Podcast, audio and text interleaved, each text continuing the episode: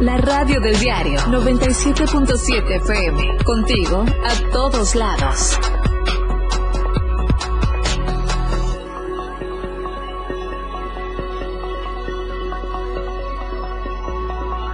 ...97.7... La radio del diario. Comer huevos es casi un lujo. Se vende hasta en 85 pesos y la amenaza es que pueda seguir aumentando.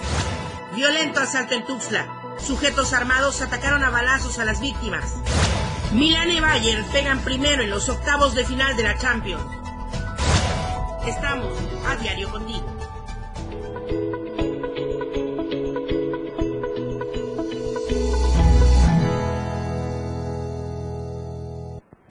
Estamos a diario contigo. Muchísimas gracias por acompañarnos en esta transmisión de AM Diario en punto de las 8 de la mañana. Soy Lucero Rodríguez Ovilla y le agradezco por sintonizar el 97.7 de FM, la radio del diario. Gracias por iniciar su día con nosotros. Por supuesto, con la mejor información se la estaremos dando en el transcurso de la próxima hora. Y también gracias a quienes nos siguen a través de las redes sociales. Estamos en Facebook, en Instagram, en Twitter, en TikTok, en YouTube, en fin. Donde usted quiera localizarnos, ahí estaremos con la información. Por cierto, la tendencia del día de hoy, huevos al alza.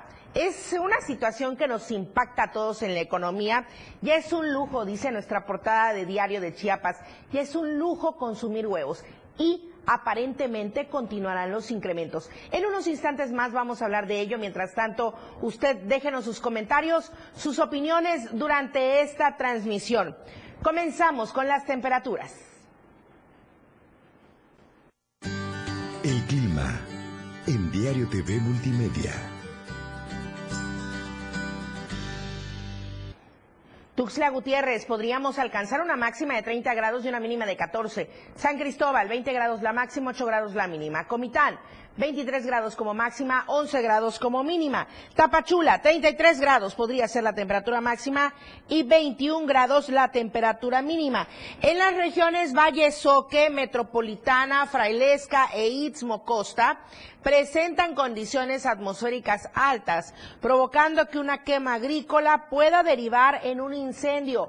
Hay que decir no a las quemas porque ponemos en riesgo no solo nuestra integridad, también de quienes se encuentran en los lugares cercanos y por supuesto del ambiente.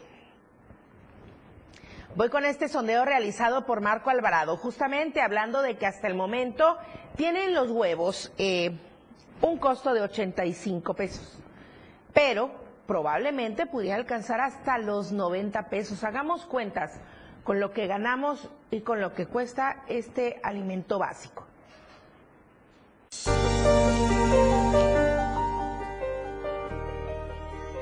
Venimos al mercado de los ancianos para conocer cuál es la situación respecto al aumento en el precio de un producto básico en la cocina, los huevos. Ahora resulta que comer huevos también se está convirtiendo en un lujo. Esto es lo que nos cuentan los comerciantes. La verdad, el incremento del huevo no sabemos el por qué está subiendo, pero sí ha variado en cuestión de dos semanas este, un porcentaje muy alto. Por ejemplo, ahorita el huevo está a 85 pesos del cono. Tiene como unas dos, tres semanas que empezó a subir. Fue subiendo diario, dos, tres pesos. Ahorita se incrementó cinco pesos más el cono de huevo. Lo que es el huevo, los frijoles, el azúcar, está muy caro. Como dice usted, algo que era básico pero ahora pregúnteme si es básico. No, ya es una cosa de comer lujo, el frijol o, los huevos. Que dicen unos huevitos y ya listo. No, ahora está bien caro el huevo. Que dicen que no hay producción, no hay huevos, están muy caros, están escasos. Eso dice el que no los viene a surtir acá. Por eso nosotros damos a 82 el cono porque pues ya más barato no sale porque trae 12 conos en la caja y luego vienen rotos, vienen malos y ni modos. Las de medio de rancho la verdad sí son caros porque a base de maíz, de verdura, ya lo que lo, o sea, lo venden ya mayoreo ya no es de rancho, ya son ponedoras. ¿Por qué? Eso nada más le sirve para comer o para limpia, que lo más lo compran. Ya de rancho para poner, producir, no Suelto, eh, suelto está a 5 pesos uno y por cono igual, o sea, no varía el, precio porque no te lo compramos igual, o sea, yo lo compro y ya lo revendo. Entonces aquí a veces lo compra 100, 150 el cono, 140. Más que nada el alza de precio, que realmente pues no sabemos a qué se deba, ¿no? Eh, pero también el, eh, digamos, a la baja en cuanto a ventas, porque no, pues la gente ya no tiene como para comprar huevos. Si compraban un cono, compran medio, compran 10 huevitos, porque ya no alcanza. Y también le decía que pues obviamente usted como comerciante esto le disminuye el margen. ¿Está resultando vender huevos? Pues ya no tanto, ya no tanto, pero se tiene que tener porque es algo básico. Es algo muy básico. ¿Y qué sabe usted? ¿Está previsto de que este producto siga aumentando? Pues hasta donde nos han dicho sí. No, de que baje no creo. Que suba probablemente. Tampoco no saben ellos. Como hemos visto, se prevé que este producto pueda continuar eh, costando más, así que hay que tomar eh, previsiones económicas. Los huevos en México son la fuente de proteína que más se consume en las familias y en este momento es una fuente de proteína bastante cara para la mayoría. Para Diario Media Group, Marco Antonio Alvarado.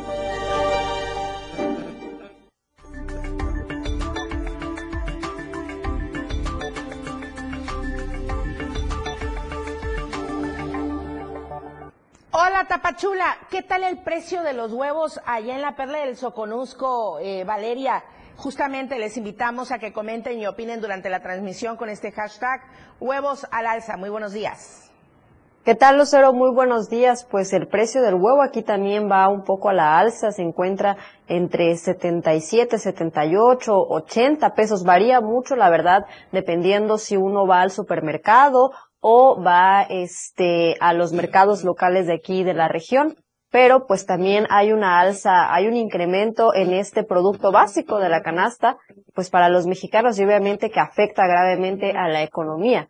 Y bueno, cambiando de tema, ya yéndonos de lleno con las noticias de Hola Tapachula, te comento que activistas y defensores de derechos humanos han denunciado presunta falsificación de documentos migratorios por falsos gestores, quienes están cobrando por la forma eh, migratoria múltiple, la cual cabe destacar que es completamente gratuita. La nota completa la trae mi compañero Rafael Lechuga.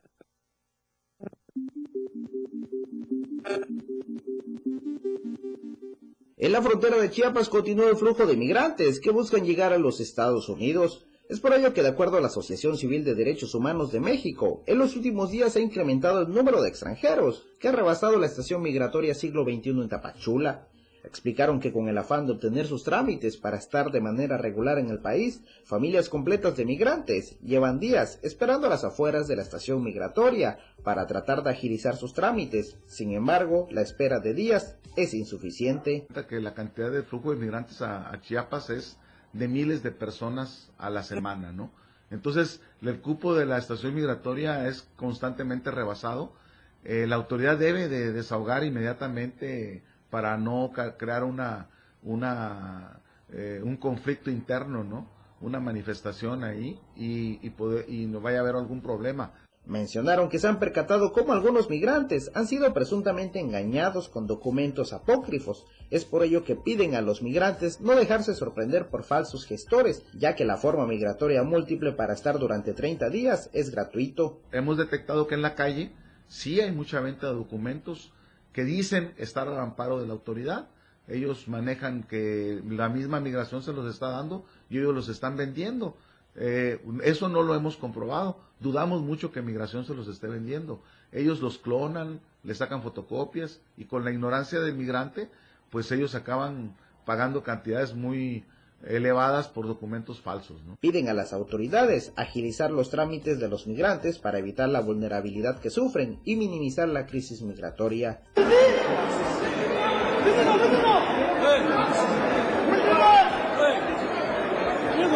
Desde Diario TV Multimedia Tapachula, Rafael Lechuga. Delicado el tema migrante todavía aquí en la frontera sur. Cabe destacar que hoy también se encontraban abarrotadas las instalaciones de la Comisión Mexicana de Ayuda a Refugiados, como prácticamente todos los días. Recordemos que vecinos y habitantes de diferentes zonas pues realizaron bloqueos para pedir, exigir a las autoridades más bien que se cambie de lugar esta eh, este módulo de atención a migrantes que se encuentra ubicado en Laureles 2. Y bueno, cambiando de tema totalmente, te comento que profesores de telesecundarias de la región del Soconusco, eh, pues han manifestado su inconformidad debido a que señalan presuntas irregularidades en los procesos de cambios que se realizan en la región, afectando pues principalmente a los docentes de nuevo ingreso. Explicaron que a través de la Secretaría de Educación han logrado que se tome en cuenta el servicio profesional. Sin embargo, hay profesores de nuevo ingreso a quienes no se les ha respetado la cadena de cambio, por lo que argumentan tomarán medidas contundentes para hacer respetar los derechos de los catedráticos. Vamos a lo que Mario Roland Roblero, profesor de telesecundaria de aquí de Tapachula, dijo al respecto. Están violando todos los procesos escalafonarios, están violando todos los procesos de cambios, están haciendo lo que se le venga en gana, sobre todo con los maestros de nuevo ingreso, a el sistema del magisterio. Decirles que vamos a mantener una lucha constante y permanente, no solo en el terreno político, sino, sino también en el terreno jurídico.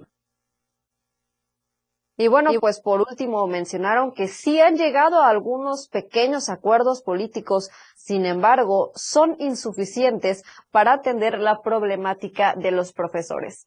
Así la información el día de hoy. Excelente día. Regreso contigo a la capital del estado. Muchísimas gracias, Valeria Córdoba. Bastante preocupante esta presunción de la falsificación de documentos migratorios. Atención ahí a todas las autoridades correspondientes. Gracias, Valeria Córdoba. Muy buenos días. Un saludo para toda la gente que nos sigue a través de Diario TV Multimedia en el Soconusco. Muy buenos días. Muy buenos días. La encuesta que circula durante esta semana, aquí se la presento.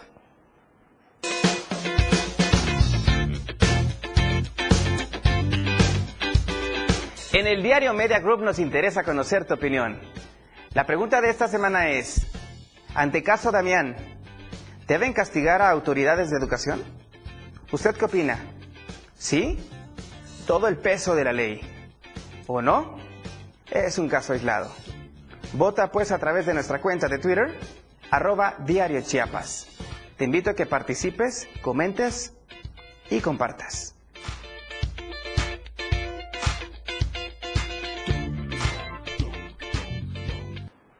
Vamos al corte comercial, el primero de esta emisión, y regresamos con más en AM Diario.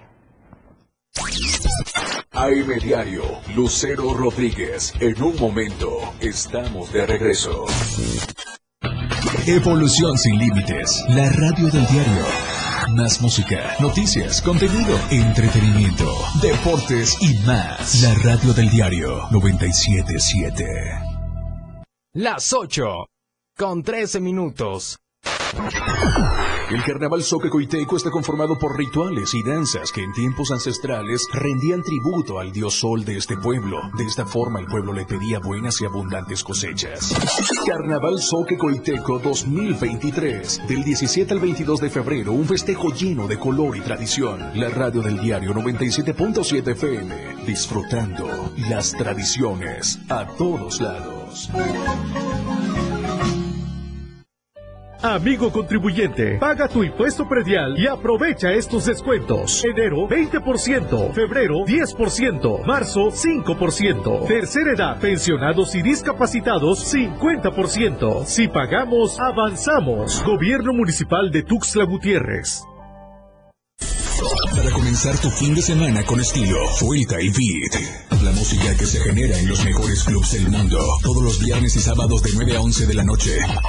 Lo mejor de la música electrónica lo escuchas ahora en Les Tornamesa. DJ Guni y DJ Anali OG tienen para ti los mejores sets mezclados en vivo. Fuelta y Beat en la radio del diario 97.7. Contigo a todos lados. Caminando con Los Ángeles, un programa donde encontrarás la conexión con Los Ángeles, donde se hablan temas de luz. No hay nada más hermoso que compartir los temas de luz de Los Ángeles y Arcángeles. Acompáñanos todos los martes y jueves de 10 a 11 de la mañana por la radio del diario 97.7, contigo a todos lados. Evolución sin límites. Contacto directo. 961 61 228 60. Contigo a todos lados. Oportuna y objetiva es AM, Diario. Continuamos.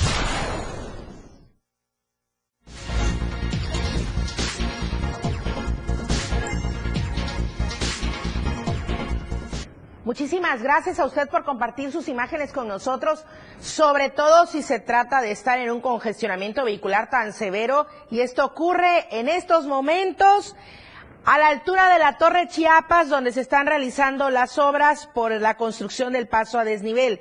De verdad, evite la zona. Trate de pasar por las vías alternas.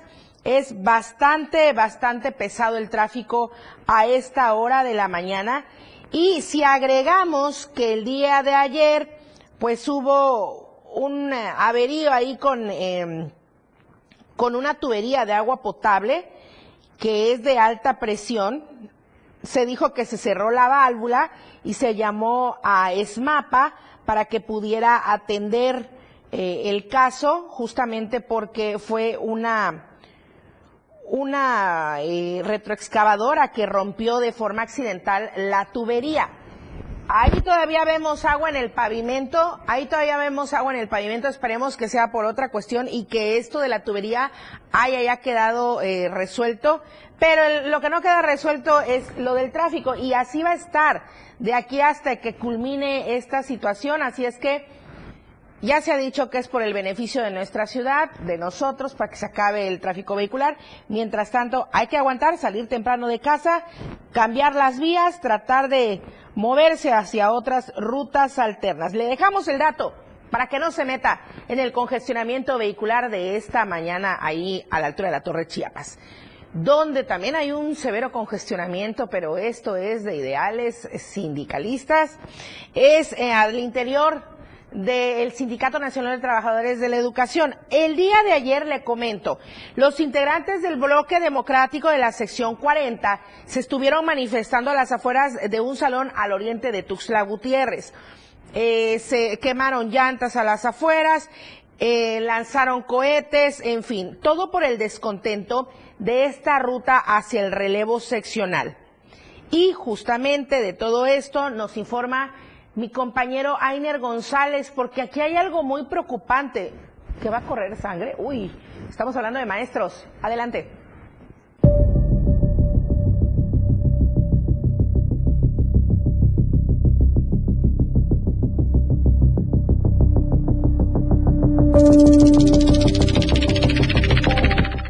Si la Secretaría General del Sindicato Nacional de Trabajadores de la Educación y el Estado no quitan las manos del proceso de elección en la Comisión Ejecutiva de la Sección 40 en Chiapas, se avisora una jornada electoral violenta, en el que posiblemente se derrame sangre y haya muertos. En el marco del 13 Congreso Político Estatal del Bloque Democrático de la Sección 7 y 40, como del relevo seccional en ambas secciones, Mario Roland Rolero, representante de la sección 40 del CENTE, advirtió que de continuar la política de simulación e imposición en los procesos de democracia sindical, se contempla que las bases del magisterio defiendan el proceso electoral, así tengan que pagarlo con la vida. Por lo anterior, responsabilizó al actual presidente de la Comisión Ejecutiva de la sección 40 del CENTE, Ángel Paulino Canul Pacap, y del secretario general del CENTE, Alfonso Cepeda Salas, de lo que puede ocurrir el próximo 14 de marzo, fecha que se aprobó para que más de 29 mil trabajadores de la educación emitan su voto por algún candidato en la entidad. 12 de marzo o cuando se vaya a dar la jornada electoral, hacemos responsable de lo que vaya a acontecer, porque están preparando toda una andanada para tratar de robarle la voluntad a las bases. Lo que allí suceda, la sangre que se derrame y las vidas que tenga que quedar serán responsabilidad del Paulino Canul Pacap, de Alfonso Cepeda Salas y del gobierno estatal y federal. Porque no vamos a permitir que esta ocasión le roben la voluntad al magisterio estatal de la... Asimismo, Roldán Roblero denunció la actitud de los denominados charros del CENTE en el segundo pleno estatutario, en el que aseguró que de los 360 asistentes, la mitad no eran delegados, sino militantes que Ángel Paulino Canulpacap nombró para presuntamente robar la voluntad de las bases.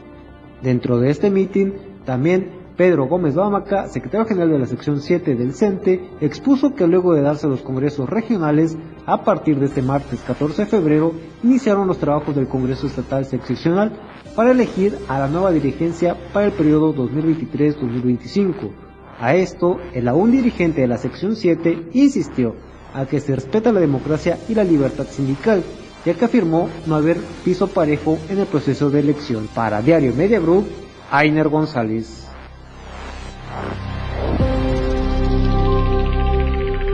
Sí, entiendo aquí que no están en contra del relevo, están en contra de la imposición que aseguran pudiera darse. Voy a enlazarme con mi compañera Janet Hernández. Otro tema bastante sensible y donde se solicita la atención inmediata de las autoridades de Procuración de Justicia. Janet Hernández, muy buenos días. Hola Lucero, muy buenos días. Te saludo de San Cristóbal para informarles que la noche de lunes un grupo de aproximadamente 70 personas, entre amigos y familiares de la menor de 15 años, quien presuntamente fue agredida sexualmente por Víctor Manuel N. El domingo 13 de febrero se manifestaron frente a las instalaciones de la Fiscalía de Justicia para exigir que esta persona no salga, no salga de la cárcel y sea castigado con todo el peso de la ley. Pero vamos a escuchar lo que dice Patricia Susana N., madre de la víctima. Mi nombre es Patricia Susana. Cuéntanos, ¿qué es lo que está pasando acá? Lo que está pasando es de que el día de ayer mi hija fue víctima de violación. Eh, en eso de las 9.20 de la mañana. Ella trans, este, trans, se subió a un colectivo de la ruta Arcotel Soriana. Desafortunadamente en Chedraui quedó sola con el chofer porque ahí bajaron todos los pasajeros y ya fue donde él le puso seguro a las puertas y se lo llevó en la colonia del Valle, en una de las privadas, y ahí fue donde él abusó sexualmente de mi hija. Ahorita, ¿qué es, ¿qué es lo que está pasando? Lo que está pasando es que desde el día de ayer que nosotros, nosotros mismos detuvimos al, al violador y lo pusimos a disposición de la policía, desde ese momento hasta ahorita no nos han dado ningún informe de caso, ni cómo va, ni qué está, ni qué está pasando. Hemos exigido que nos den información, que nos den el número de carpeta, el expediente, no nos han dado absolutamente nada. Eh, la llevaron a Tuxtla para el, el, el Dictamen dictamen médico, que a las 2 de la tarde lo iban a mandar. Es la hora que no nos han dicho qué ha pasado con el dictamen médico. Nosotros estamos pidiendo información y no nos los han dado. No nos han dado ningún tipo de información. Eh, ¿Algún fiscal que esté llevando el caso? Ninguno ni se ha presentado con nosotros, no sabemos ni quién es el fiscal porque lo, lo único que sabemos es de la Ministerio Público que fue la que recibió el caso y hasta ahí nomás. ¿Ahorita qué es lo que exigen? Exigimos justicia y, y estamos responsabilizando directamente a la organización de este hombre y de Narciso Ruiz porque él vino ayer que quiere rescatar a este hombre. Entonces, ¿cómo es posible que las organizaciones se unan y se pongan del lado de un violador?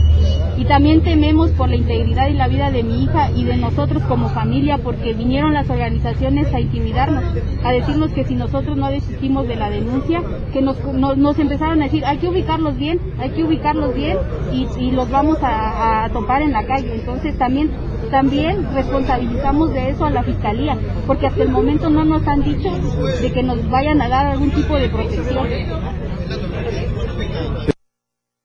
Y bueno, Lucero, al lugar arribaron elementos del Ejército, la Guardia Nacional, Policía Estatal y Municipal para resguardar el edificio de la Fiscalía mientras estas personas se manifestaban. Hasta aquí el reporte, muy buenos días. Inexplicable el actuar de la Fiscalía General del Estado, en este caso de las corporaciones de Procuración de Justicia, en fin, Janet, daremos seguimiento a este caso. Muchas gracias, muy buenos días. El enemigo en casa, el lupus. Le presento la segunda parte de este reportaje de la semana. Javier Mendoza.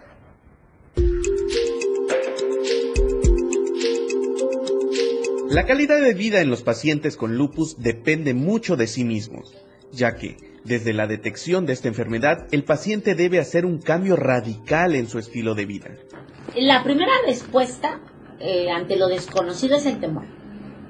Este, el doctor, yo siempre lo voy a recordar y lo quiero, lo recuerdo con mucho cariño, porque él fue muy directo conmigo. O sea, él me dijo, ¿quieres vivir?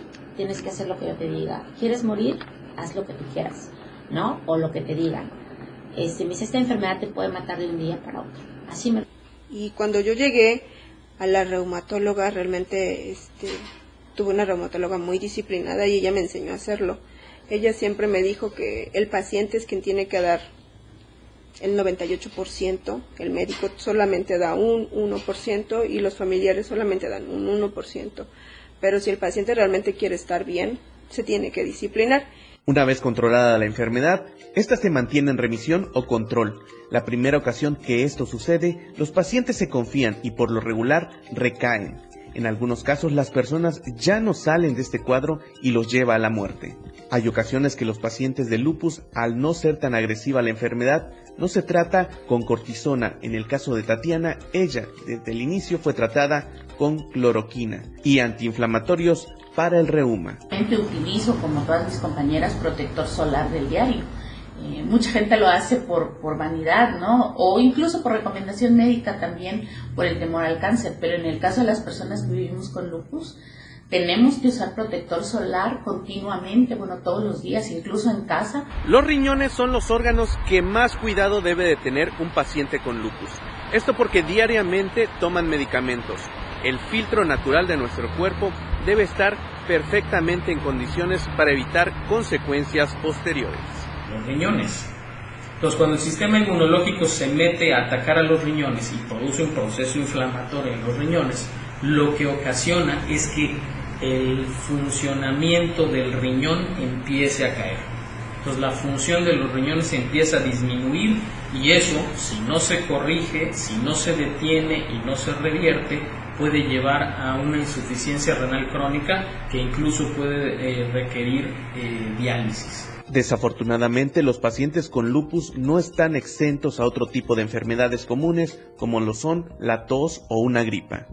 Los medicamentos son muy cansados porque no por el hecho de que tenga lupus significa que no voy a tener otra enfermedad, porque por ejemplo, me da gripa, me da tos, me da una infección en el estómago. Y entonces, además de los medicamentos base, por así decirlo, del lupus, tenemos que consumir los medicamentos de la otra enfermedad. Esta enfermedad es muy costosa. Tan solo para hacerse unos análisis, estos pueden llegar a costar de 4 mil hasta 8 mil pesos o más, según sea el caso. Eh, eh, la condición económica también es algo que impacta y determina si la, la persona que tiene lupus muere, lamentablemente. Hay muchas mujeres en este país, muchas niñas, muchos adolescentes que mueren porque no tienen dinero. ¿Sí? Entonces, este, porque lamentablemente, pues como la incidencia de lupus no es tan alta, somos minoría. En realidad, dijo la investigadora, la salud no es para todos, ni la ciencia es para todos, ya que los avances que han habido en la ciencia son costosos y las consultas aún más. Para mañana hablaremos sobre el embarazo y la falta de apoyos en instancias de salud federal a enfermedades crónico-degenerativas. Porque se ha descrito que en mujeres con lupus que no están del todo controladas en, antes del embarazo, aunque sea un Sí, mañana estaremos viendo la tercera parte de este reportaje de la semana Lupus, el enemigo en casa. Voy al corte comercial, regreso con los deportes y más información. La información fresca y objetiva, AM Diario, regresa después de la pausa.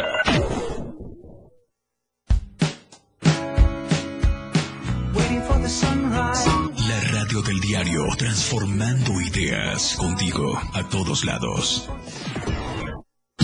97.7. La radio del diario. Más música en tu radio. Lanzando nuestra señal desde la torre digital del diario de Chiapas. Libramiento Surponiente 1999. 97.7. Desde Tuxtla Gutiérrez, Chiapas, México. XHGTC, la radio del diario. Contacto directo 961-612-2860. Cabina 961-612-2860. Escúchanos también en línea. www.diariodechiapas.com Diagonal Radio. 97.7. La radio del diario. Más música en tu radio. Las 8. Con 29 minutos. Chiapas es poseedora de una belleza natural sin rival en todo México.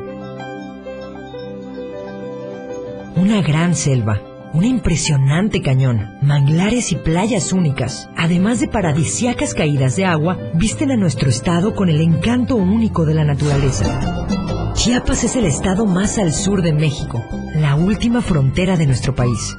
Aquí, en este rincón, que también fue el último territorio en añadirse a la República, se encuentra un paraíso de bellezas naturales listo para ser explorado. Ven y disfruta lo que Chiapas tiene para ti. 97.7, la radio del diario. Contigo a todos lados.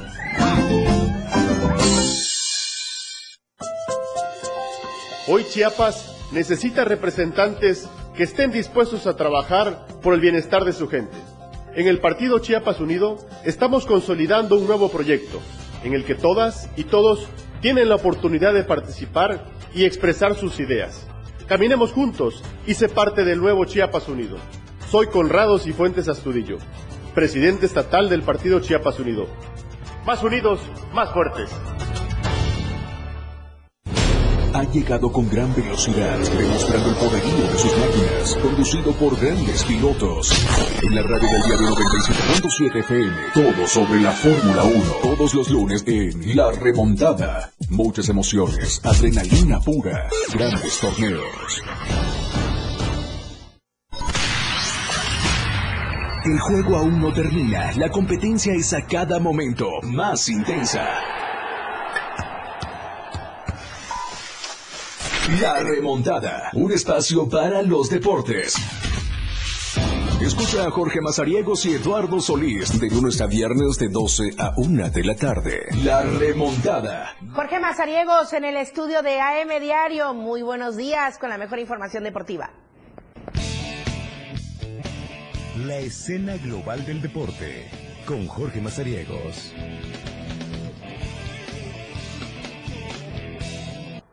¿Qué tal, Lucero? Qué gusto saludarte, mitad de semana, y estamos listos con toda la información deportiva.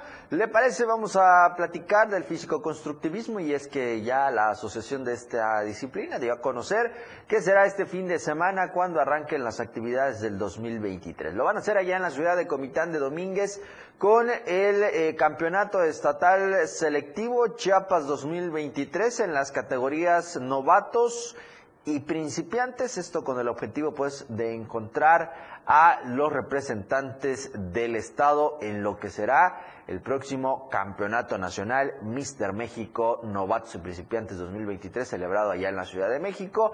Lo eh, planean realizar alrededor del 24 y 25 de eh, febrero en, la, en el centro del país, así que pues con ello eh, buscará la Asociación del Estado poder dar seguimiento a estos procesos. El evento se realizará pues allá en Comitán de Domínguez, lo van a hacer en el Teatro Junchavín. Eh, buscando pues a los mejores participantes. Espera que estén eh, pues ahí eh, representantes como municipios de Bochil, Cozocuautla, de Tuxtla Gutiérrez, del propio Comitán, de San Cristóbal, la Trinitaria, las Margaritas, todos los gimnasios que han estado dando el seguimiento a través de este gremio que recientemente abrió acciones con su presidente Jorge Jiménez Argüello, quien también es el coordinador a nivel sureste de los jueces y que impartiera pues una capacitación para eh, jueces allá en el estado de Veracruz. Así que la asociación eh, abrirá de manera oficial las actividades de este año con este campeonato estatal selectivo. Insisto, lo van a hacer este domingo a partir del mediodía.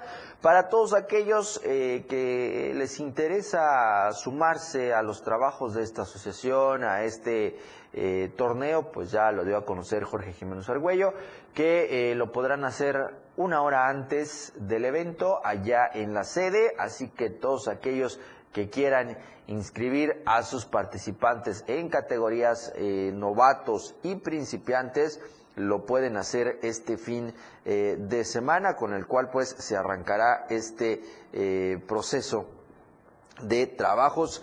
En el físico-constructivismo. Las categorías para las femeniles son la fitness figura libre, la bikini libre y la bikini wellness libre.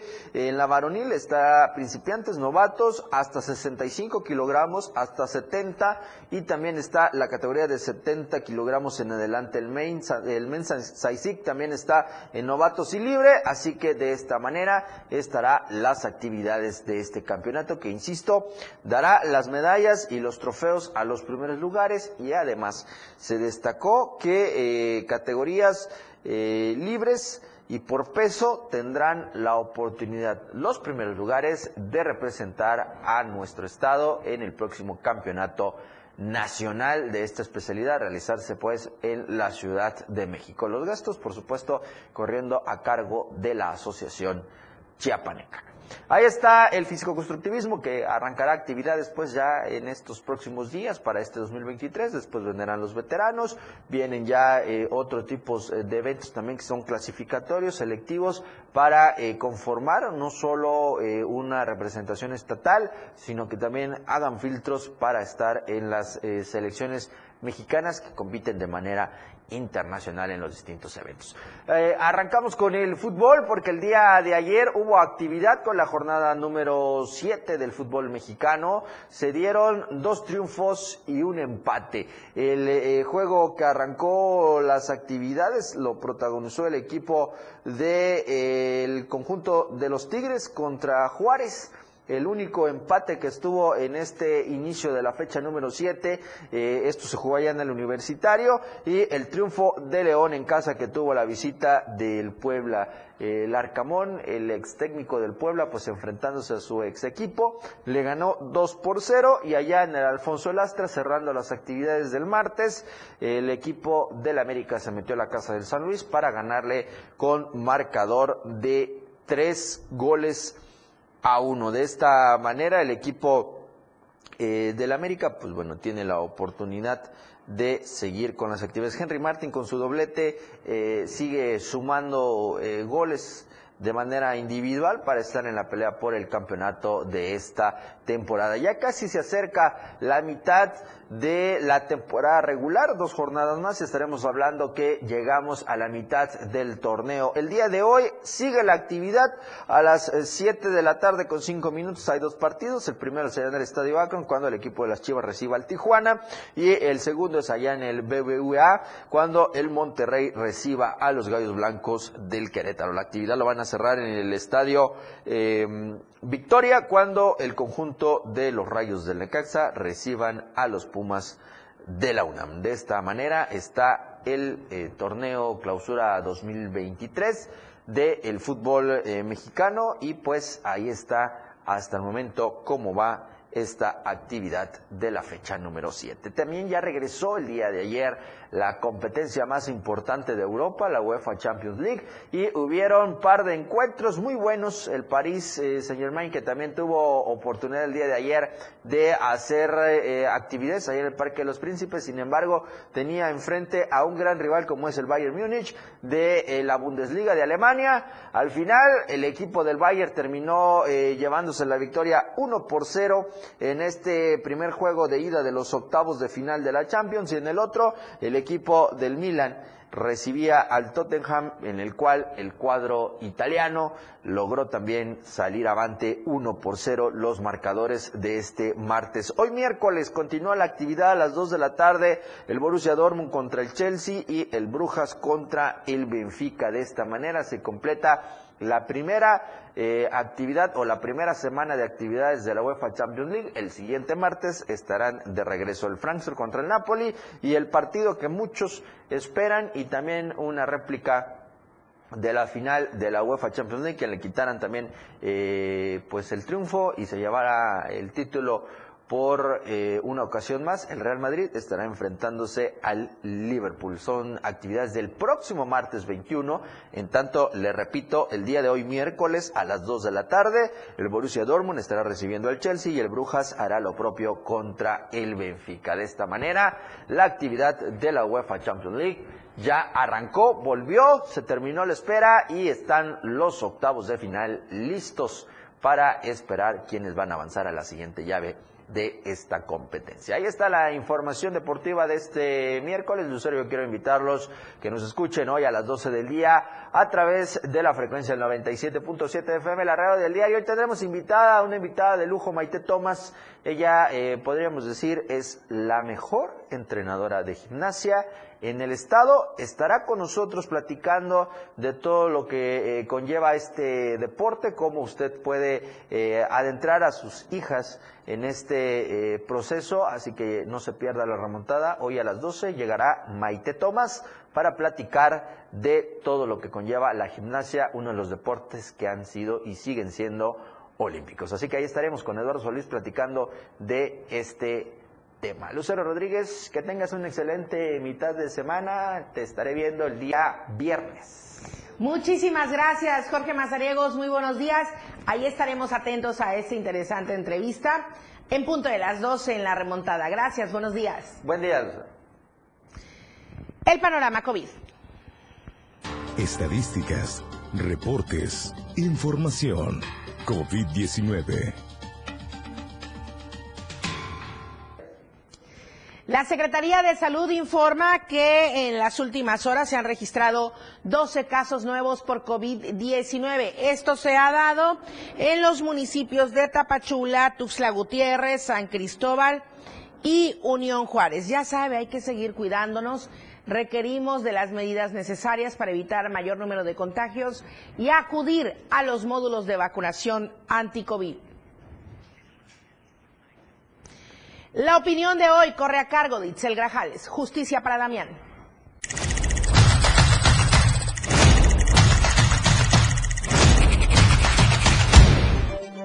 Se cumple una semana de la muerte del pequeño Damián por ahogamiento en la alberca de una escuela de Tuxtla Gutiérrez, por negligencia de sus cuidadores y la omisión y la complicidad de las autoridades. Es indignante que a pesar de la gravedad de los hechos, hasta el momento ninguna persona haya sido detenida.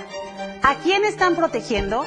¿De qué tamaño es la influencia y la corrupción que retarda la actuación de la Fiscalía General del Estado? No queremos pensar que la justicia es selectiva. Damián nos duele a todos, no solo por sus cortos años, sino porque ningún niño o niña debería morir en manos de quienes tienen la responsabilidad de cuidarlos. Duele y enoja mucho, porque desnuda las condiciones en que operan los centros educativos y la falta de escrutinio de la Secretaría de Educación y de Protección Civil para otorgar los permisos de funcionamiento a los colegios particulares. ¿Debe ocurrir otra tragedia para que se pongan a trabajar?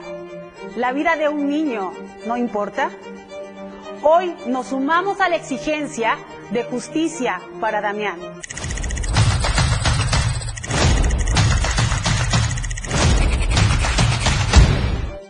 Vamos al corte comercial. Más información todavía en AM Diario. La información continúa en AM Diario, después del corte. Toda la fuerza de la radio está aquí en el 977.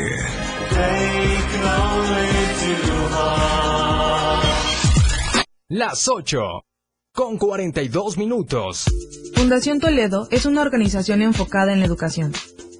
Desde nuestra fundación hemos realizado varios proyectos para poder llevar a cabo nuestro objetivo principal, apoyar la educación en Chiapas, especialmente en las zonas rurales marginadas. A pesar de ser una organización joven, somos apasionados de lo que hacemos y entendemos que la educación juega un papel importantísimo en las personas, ya que ésta se ve reflejada en el desarrollo de su país. Para conocer más de nosotros, visita nuestras redes sociales en Facebook e Instagram como Fundación Toledo y nuestra página web en www.fundaciontoledo.org. Amigo contribuyente, paga tu impuesto predial y aprovecha estos descuentos. Enero 20%, febrero 10%, marzo 5%, tercera edad, pensionados y discapacitados 50%. Si pagamos, avanzamos. Gobierno Municipal de Tuxtla Gutiérrez. La influenza es una enfermedad respiratoria que se incrementa en la temporada invernal y puede tener efectos graves en la salud. La vacuna es la mejor forma de protegerlos. Acude a tu unidad de salud para vacunar a niñas y niños de 6 a 59 meses, personas con enfermedades crónicas, mayores de 60 y embarazadas. Por tu bienestar y el de tu familia, vacúnense. Secretaría de Salud. Gobierno de México. Este programa es público, ajeno a cualquier partido político. Queda prohibido su uso para fines distintos a los establecidos en el programa. Saca, saca, saca. Ya entrados en la diversión, no falta quien saque. Pero la verdad, los inhalantes lo único que sacan es un daño cerebral irreversible, alucinaciones y desorientación. Es más grande el sufrimiento que causa su consumo que el dolor que lleva a inhalar un solvente. No te arriesgues. Si necesitas ayuda, llama a la línea de la vida, 800-911-2000. Secretaría de Gobernación. Gobierno de México.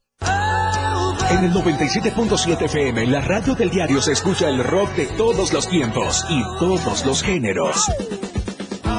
Escúchalo en Rock Show, conducido por Miguel Sengar. Más de 15 años hablándote de rock. Por el 97.7 FM, la radio del diario. Si es bueno y es rock. Escucha grandes grupos y solistas en Rock Show. De lunes a viernes, de 8 a 9 de la noche.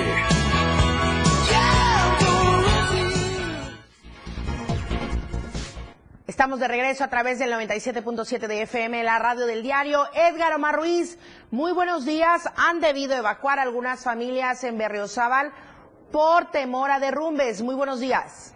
Muy buenos días, Luciano. Efectivamente, esto ocurrió en la comunidad Joaquín Miguel Gutiérrez, uno de los poblados más alejados de las zonas rurales que hay en este municipio. Eh, personal de protección civil acudió hasta este lugar debido a que hubo un deslave de, un, de la parte de un cerro que cayó sobre una vivienda. Afortunadamente, eh, la familia logró salir con bien. Eh, se atendieron a las personas que habitan en este lugar. Eh, no hubo daños hacia ellos. Sin embargo, sí hubo afectaciones a su vivienda. Eh, afortunadamente, la tierra cayó de un lado. No hubo, pero sí hay riesgo de que pueda seguir habiendo deslaves en esta zona y terminar sepultando por completo este esta casa. Por ello, fueron evacuados, ya fueron movidos hacia una zona segura. Ahí en el comisariado de Gidal están este, resguardados. Ahí este, se instaló un refugio temporal en donde están siendo atendidos. Se prevé que las autoridades municipales puedan gestionar la reubicación de esta familia, ya que pues es un riesgo que puedan regresar a este a esta zona debido a la cantidad de derrumbes que puede seguir ocurriendo. Por lo pronto, eh, ya hay acordonamiento del área, no se permite que pase ninguna persona en esta zona debido a que el riesgo que representa y esperan seguir el monitoreo en esta región de Chiapas. Las imágenes se ven bastante, bastante complicadas con esta situación, así es que más vale prevenir. Hay que evacuar a las personas que así lo requieran, pero para ello también, pues tener listo dónde van a ubicarse o reubicarse. Muchísimas gracias, Edgar Omar Ruiz. Muy buenos días. La nota roja de la verdad impresa, Diario de Chiapas. Lo que acontece minuto a minuto. La roja de Diario de Chiapas.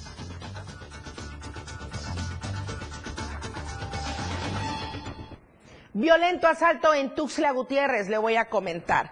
Dos hombres fueron lesionados en un asalto, uno con impacto de bala de una vez y otro con un cachazo porque se estaban oponiendo a ser asaltados el día de ayer por la mañana.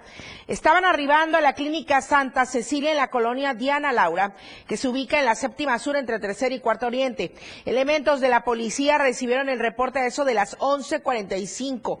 Al llegar al lugar contactaron con un hombre que se identificó como Edgar Gavino N, de 58 años, quien minutos antes había sido agredido de un impacto por arma de fuego, además de que su acompañante también fue golpeado en la cabeza con un cachazo, como dije, llegaban al sanatorio para pagar la cuenta en esta clínica debido a que tenían un familiar internado. Ay, de verdad, ya no respetan el olor ajeno.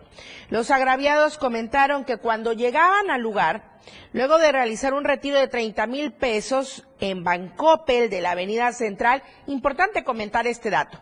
El Bancopel de la Avenida Central y Cuarta Poniente, ahí hicieron el retiro de los 30 mil pesos. Dos sujetos a bordo de una motocicleta a punta de arma de fuego tipo escuadra les encañonaron y les despojaron del efectivo. El afectado puso resistencia por lo que fueron agredidos y al caer al suelo los ladrones pues se llevaron el dinero en efectivo, se dieron a la fuga y ¿qué cree? Pues que se desconoce el rumbo que tomaron. José Salazar, qué gusto saludarte en esta mañana. Las rampas los accesos, todo lo requerido para las personas con discapacidad no están siendo respetados, ¿verdad? Así es, Lucero, entre otras muchas cosas. Y es que eh, eh, aquí en Chiapas, bueno, no se está tomando en cuenta la opinión de las personas con discapacidad. No es posible que en Chiapas se esté realizando acciones en materia de inclusión cuando no se les está dando voz a esas personas. Y es que en ese sentido en Chiapas se siguen vulnerando los derechos de las personas con discapacidad y es que no se ha cumplido eh, con la sentencia de la Suprema Corte de Justicia eh, eh, que permite efectuar foros donde todos los temas relacionados con la inclusión y temas con discapacidad sean foros donde ellos tengan la voz cantante. En ese sentido, Lucero, en Chiapas se han realizado foros, se han hecho varias situaciones que tienen que ver en materia de de los derechos de las personas con discapacidad, pero te imaginas, ¿quiénes opinan? No son estas voces, estas voces no son tomadas en cuenta o son llevadas como eh, pues nada más un membrete y esto es lo que ha molestado a la asociación eh, de personas con discapacidad, porque si la Suprema Corte ha dado un fallo importante en el sentido de que cada uno de los foros o temas relacionados con temas con discapacidad estas personas sean tomadas en cuenta porque al final de cuentas eh, son sus necesidades las que deben de prevalecer en temas de inclusión, tanto como tú lo has mencionado, en la cuestión de rampa, en la cuestión de movilidad, en la cuestión laboral, en la cuestión de acceso al conocimiento y sobre todo a la educación. Sus, eh, su voz no ha hecho eco pese a existir este importante eh, fallo, Lucero. Es algo que se está tomando en cuenta y por eso pidieron a esta legislatura que está a punto de realizar un foro importante, que tomen en cuenta y que escuchen eh, a las personas con discapacidad para que sean ellas quienes externen si realmente están funcionando las políticas públicas que se están haciendo en materia de discapacidad, si realmente eh, los recursos están aterrizando y si eh, las acciones son necesarias o hay que iniciar una nueva política de inclusión en nuestro estado, Lucero. Oye, José, eh, pues estamos en la transmisión en vivo, nos están comentando de el mal estado de las banquetas. Están rotas, agrietadas, eh, obstaculizadas y entonces el peligro todavía es más porque la gente en silla de ruedas tiene que ir justo en la vía a la altura de los vehículos que van transitando, ¿no? Por ejemplo. Sí, sobre todo en los mercados hay muchos espacios que no cuentan con los accesos, que no están pensados en que una persona con discapacidad también tiene, es una persona que necesita movilidad. los edificios, el transporte público, eh, ellos pasan horas en la avenida central esperando que pase un camión que pueda tener una rampa que les permita subir y trasladarse. Por esto en la avenida central, pero en las demás eh, rutas eh, también en los edificios públicos, muchos no han sido pensados y se, se tiene que reestructurar este tipo de acciones. Ya no se diga, Lucero, de acudir a un mercado público, de moverse más allá del primer cuadro de la ciudad, donde, bueno, está invadido también de ambulantaje, donde el, desgraciadamente las personas con discapacidad, ya sea motriz o visual, pues tienen que eh, bajarse a las banquetas y con ello poner en riesgo su vida por la necesidad de movilidad. Se requiere, la verdad, se requiere la inclusión en todos los ámbitos. Muchísimas gracias, José Salazar, muy buenos días. Buenos días. Seguimos con más información. Le tengo más de la nota roja justamente. La noche de ayer martes, sobre el tramo carretero que va de la cabecera municipal de Jiquipilas hacia la colonia Sinaloa y viceversa, se registró un accidente de tránsito. Este dejó como resultado una persona lesionada y cuantiosos daños materiales. Era pasado de las 20 horas cuando se pidió el auxilio al 911.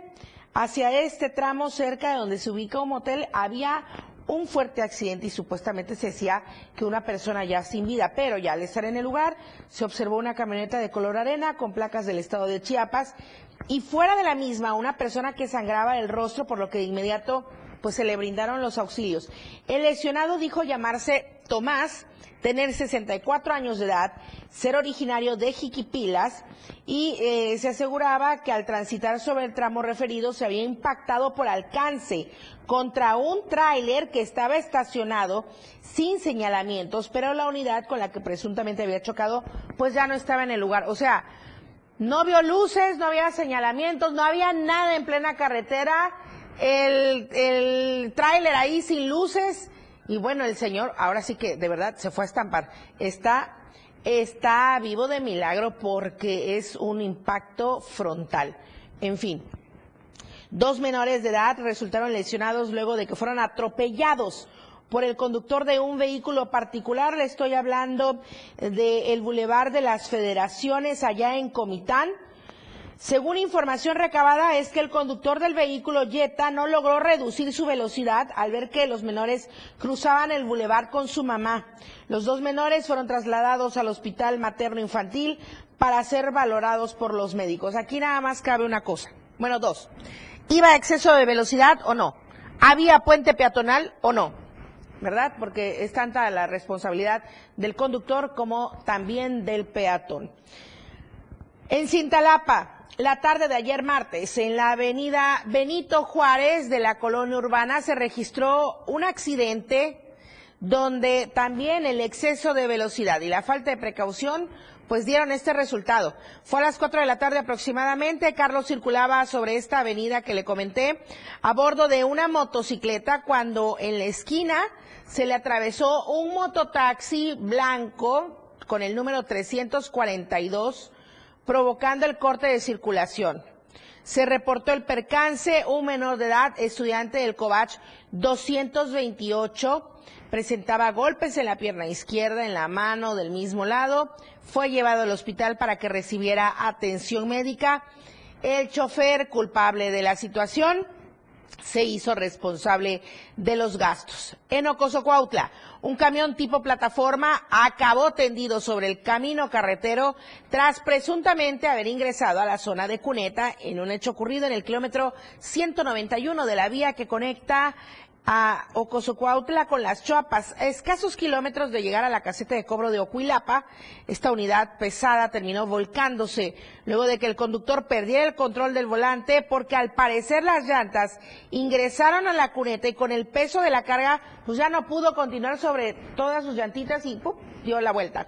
Elementos de los servicios de emergencia de la autopista arribaron a este lugar de los hechos para verificar las condiciones. Bueno, se hicieron las labores preventivas, se hizo el cierre de circulación, se deslindaron responsabilidades de acuerdo a las investigaciones realizadas en ese momento. Nos vamos. Muchísimas gracias por habernos acompañado a través del 97.7, la radio del diario y también a través de las redes sociales. Manolo Vázquez justamente empieza a las 6 de la mañana con sus ritmos latinos en la radio del diario. De ahí quédese con nosotros en punto de las 8 en AM Diario. Charlie Solís está en los controles de televisión. Muchísimas gracias a usted por su preferencia. Soy Lucero Rodríguez Ovilla. Muy buenos días. Editorial de la radio del diario.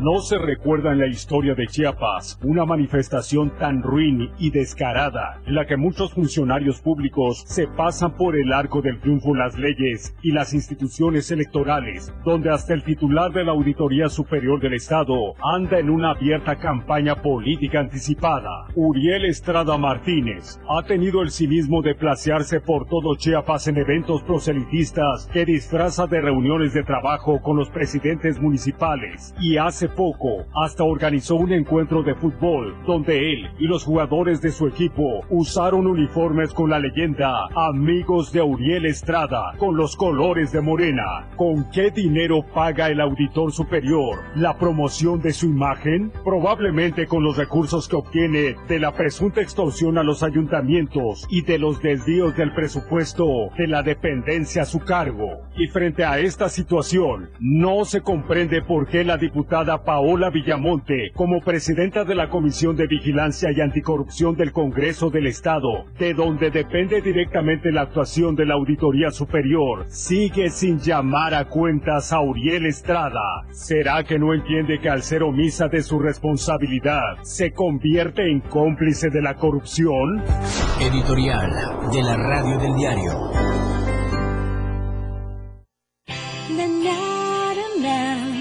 La radio del diario.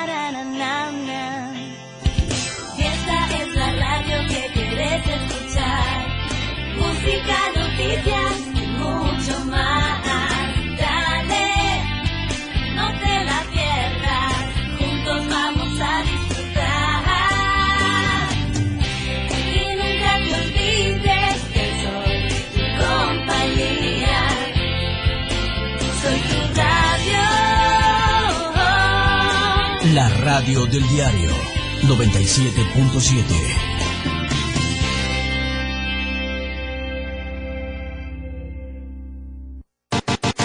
La transmisión de la radio es invisible. Aquí escuchas un concepto que transforma tus ideas. La radio del diario 97.7 FM. La radio